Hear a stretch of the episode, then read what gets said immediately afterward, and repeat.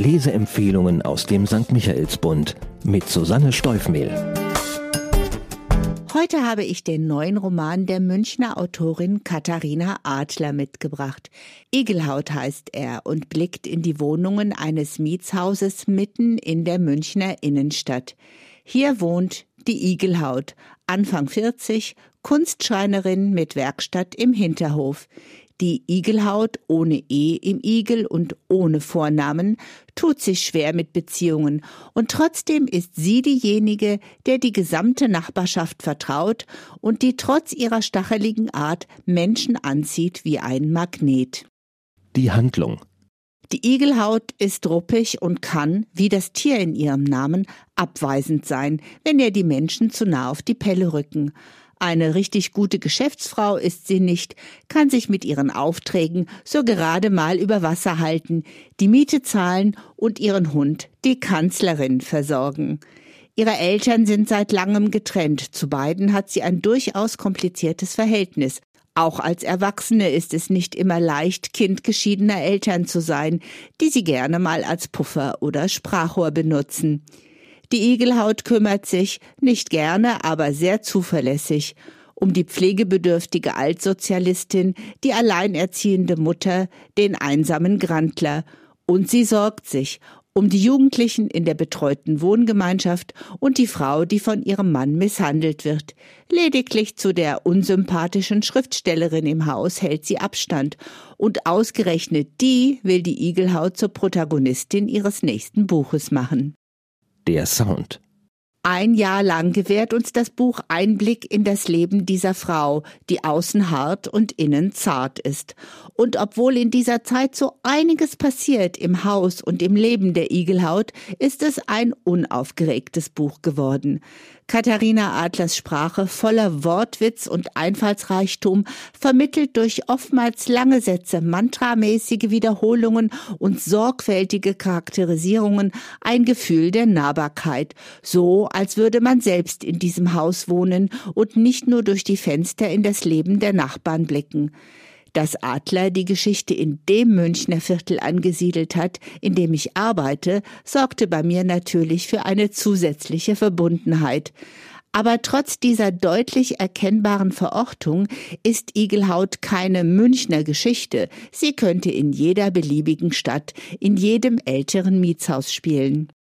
Schmunzelfaktor der Igelhaut wird von Nachbar Uli ein verbaler und physischer Humor zugeschrieben, den angeblich nicht viele Frauen haben. Das scheint mir ein recht zweifelhaftes Kompliment zu sein, trifft es aber ganz gut. Mit der Igelhaut lässt man es besser nicht auf einen verbalen Schlagabtausch ankommen. Das muss vor allem diese Schriftstellerin erfahren, die auf der Suche nach einer neuen Story auf die Idee kommt, die kantige Schreinerin zur Heldin eines Romans zu machen. Ihre wenig subtilen Aushorchversuche prallen jedoch an der ihr intellektuell deutlich überlegenen Igelhaut völlig ab.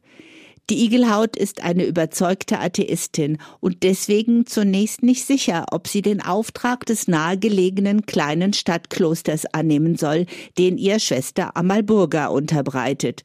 Drei historischen Holzfiguren, einem Jesus, einem Franziskus und einer Magdalena, haben die Zeit und der Holzwurm ordentlich zugesetzt und sie bedürfen einer Restaurierung. Doch letztlich siegt die Realistin in ihr und der niedrige Pegel ihres Kontostandes. Landes. Die Verhandlungen und Wortgefechte zwischen der cleveren Ordensfrau und der zynischen Schreinerin gehören zu den Highlights dieser Geschichte. Auch das Liebesleben der Igelhaut sorgt für turbulente und zuweilen komische Szenen, denn gängigen Moralvorstellungen unterwirft sie sich nur ungern und hat sowohl ein Verhältnis mit ihrem Ex-Ehemann als auch mit einem sehr viel jüngeren Zahnarzt. Und wie es dazu kommt, ist ein weiteres höchst amüsantes Kapitel für sich. Für wen? Wer von einem Roman mehr erwartet als Action und Drama und sich stattdessen an Formulierungskunst und überzeugender Personenbeschreibung erfreuen möchte, sollte dieses Buch lesen. Es erinnert ein wenig an den französischen Erfolgsroman Zusammen ist man weniger allein von Anna Gavaldar, ohne aber zu gefühlig zu sein. Wenn man in Igelhaut eine Botschaft finden möchte, dann ist es die, dass man sich immer bemühen sollte, hinter die Fassade eines Menschen zu schauen und es auch nicht schadet, sich ein wenig um die Menschen in seinem direkten Umfeld zu kümmern. Zahlen, Daten, Fakten. Katharina Adler, 1980 in München geboren, legte 2018 mit dem Roman Ida ein vielbeachtetes Debüt vor. In Ida erzählt sie vom Leben ihrer Urgroßmutter, die als berühmteste Patientin von Sigmund Freud in die Medizingeschichte einging. Der Sprung vom historischen zum modernen urbanen Setting ist ihr ausgezeichnet gelungen. Igelhaut umfasst 279 Seiten und erscheint im Rowold Verlag, der ihn mit einem der besten Cover des Frühjahrs ausgestattet hat. Wenn Sie in der Buchhandlung Ihres Vertrauens ein Buch mit einem bunten Stillleben aus Besen und Haken entdecken, dann greifen Sie zu. Kaufen kann man das Buch zum Preis von 23 Euro in der Buchhandlung Michaelsbund in München oder online bestellen auf michaelsbund.de.